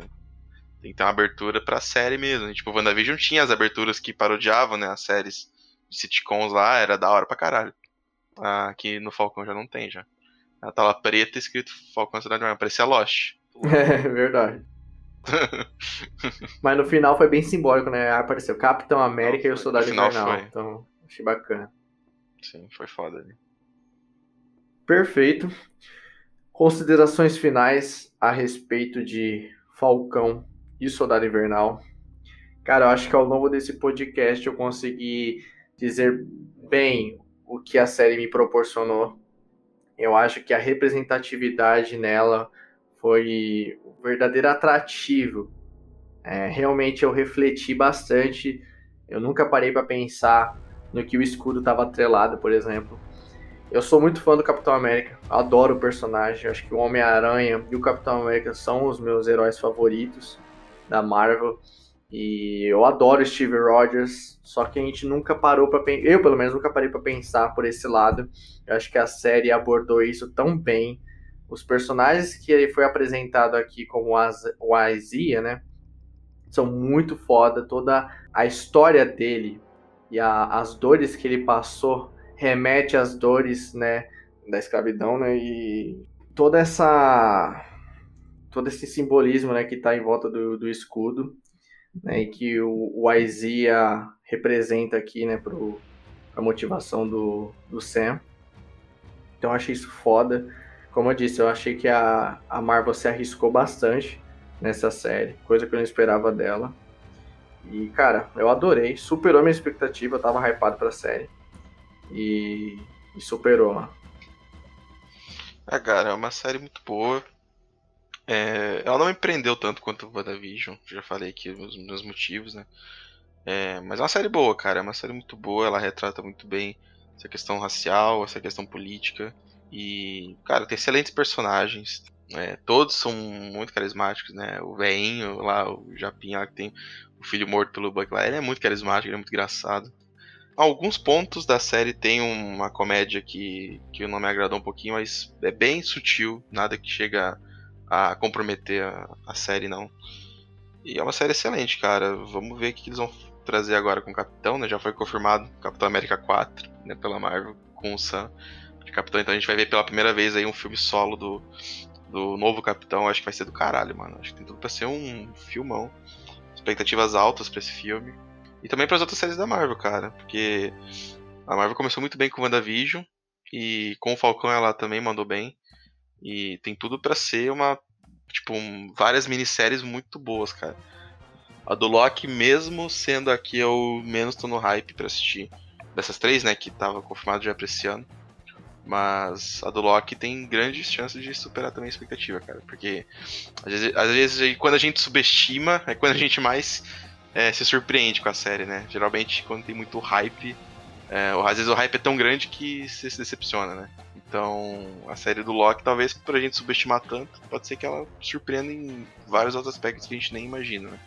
A gente acha às vezes que é só uma série bobinha, mas não, pode ser bem mais do que isso. É, a Marvel e as empresas mostram o que elas querem nos trailers, né? Muitas vezes o trailer engana. Então a gente tem que esperar pra ver como é que vai ser. Mas eu gostei muito do, do Falcão, cara. Só deixar uma adendo aqui pra melhor piada da série, que é a do Hobbit. Nossa. Eu achei, mano. Eu achei, né. Muito boa, mano. É, eu li o Hobbit em 1937, quando foi lançado o Buck falando. Quando saiu, eu li essa porra, tá ligado? Eu achei muito engraçado. Vai se fuder, Marvel. Caralho, olha as piadas que os caras botam. Falei, pô, faz sentido. O cara era da época, né, mano? É. eu achei, mano, eu achei. Ah, cara, enfim, João, eu gostei pra caramba, essa série me surpreendeu, porque eu, eu não dava nada pra ela. Assim, eu achei que putz, a merda vindo aí já. Botar Falcão como personagem B do, dos Vingadores, que eu nunca liguei pra ele. E, cara, tô aí, mano. Se tornou pra mim um dos principais heróis aí da Marvel. Eu quero ver nos próximos filmes aí como que vai ser. É uma série muito boa, representatividade, essa questão racial que ela contou, achei muito foda. Espero que a Disney traga mais isso assim nos próximos. Acho que no cinema acho que é um pouco difícil trazer isso, né, porque não tem tanto tempo assim, né? Mas acho que nas séries ela deve abordar mais esses temas. E gostei pra caramba, cara. Os personagens são interessantes. É... História, narrativa, como ela funciona, eu gostei também. Como o Kamikaze fala, né? Os primeiros episódios, né? Um pouco cansativos de ver, mas depois a série fica, fica bem da hora, assim. Vamos ver aí o futuro, né, cara? Agora a gente tem um Capitão América negro, né? Vamos ver como que o mundo vai reagir a isso, né? Como que vivemos, como que, que vai ser. E ansiosíssimo aí para as próximas séries aí do Disney, da Disney Plus. Da Marvel, tá? Não é específico do Disney Plus. Envolve muita coisa aí, Disney Plus. É, tem um monte de série de Star Wars pra vir. Ah, tem muito High School Musical pra mim. Também, tipo, o fato dela lidar com representatividade, essas questões raciais, entendeu? Preconceito, engata também com o que a gente pode ver no futuro com os X-Men, né? Quando a Marvel introduzir. Porque os X-Men tá atrelado ao preconceito, né? Ah, cara, tem que ter, né, cara? Tem que ter. O, o Thales acabou de falar. Vamos ver como que o mundo vai reagir com o Capitão América negro. A gente viu ali dois policiais é, agirem com preconceito com ele ali, é, abordando o Sam. E essa questão de preconceito que a gente possa ver no futuro, por agora a América tendo que ter um Capitão América negro, vamos ver como que isso vai desenrolar durante a fase, durante os próximos filmes e séries, e tá atrelado também aos X-Men no futuro, né? Eu quero ver os X-Men e quando os X-Men aparecer, eu quero que eles estejam atrelados ao preconceito. Tudo que engloba os X-Men é, é, é, junto do preconceito da sociedade não aceitando eles, né? É o principal, um dos principais arcos, assim, né? Tipo, que tem, envolve mutantes e a aceitação das pessoas. É, é o preconceito, mano. Tipo, tem que ter, cara. Tem que ter e tem que ser algo forte, se assim pode dizer, tá ligado? Não, tipo, de xingamento, assim, tipo, tem que ser algo bem, muito presente, assim, tá ligado? Essa questão do preconceito. Porque, cara, falou de X-Men falou de preconceito. É, cara, se a Marvel continuar nessa pegada aí, velho, o que vai ter de choro, o que vai ter de confusão com o X-Men, vai ser um negócio é. louco. Vai ser um negócio chato de até acompanhar. Mas eu espero que ela. Eu, eu espero que espero. ela siga nessa linha mesmo, porque é. ela sabe que já deu já pode dar treta do com o Falcão por causa da questão da racial, né? É. Do, do negro. Já deve tá dando, deve ter uns racistas aí que espalhados por aí que devem ter achado uma merda. Isso com certeza tem. Então eu espero que a Marvel simplesmente taque o foda-se pra essas pessoas. É, né? Marvel. Eu espero que você tenha culhão pra adaptar bem os X-Men dessa forma que a gente tem quer. Tem que ter piroca. eu senti que a, a Marvel é, se arriscou. Eu acho que ela tá sendo corajosa nesse aspecto. Então, antigamente eu achava que lidar com os X-Men com preconceito era um pouco fora da ossada da Marvel, mas pelo que eu vi ela fazer aqui no Falcão, eu acho que ela pode sim trazer uma obra bem adaptada dos X-Men. Entendeu? Se eles também colocarem uma pessoa boa para dirigir, né? Porque não adianta. O quarteto, quando eu fiquei sabendo que era o John Watts que ia dirigir, é, broxou John totalmente. Watts, né? é. que X-Men também vai ser John aí... Watts também. É Vingadores, John ah, Watts. Não. Aí, aí não dá, né, gente? É, coloca uma pessoa adequada para tratar dos X-Men, né? Pra adaptar os X-Men e lidando com preconceito como é. Entendeu? A gente quer ver isso. Os fãs dos quadrinhos querem ver uma parada real, uma parada, uma parada fiel às HQs, entendeu? Eu tenho uma indicação de diretor pra Marvel, dos X-Men. lá vem, lá vem. Tava, tava faltando faz é, tempo. Achei que ia parar, depois que saiu a porra do Snyder Cut, achei que não ia ter mais. É, eu também achei. Não, release Snyder Cut. Ah, já saiu já. Não, mas eu acho que seria interessante Zack Snyder com os X-Men. Are you ready? Is you ready? Ready? You say you ready? Whole squad ready? Ready? Is you ready? Are you ready? Ready? Is you ready? Então fechou, pessoal. Agradeço a todos que tenham nos escutado até aqui. Dissecamos tudo a respeito da série do Falcão. Dia 11 de junho vai lançar a série do Loki. E a gente está com uma proposta nova aqui de expandir o canal. Então nós criamos uma página no Facebook que já está ativa.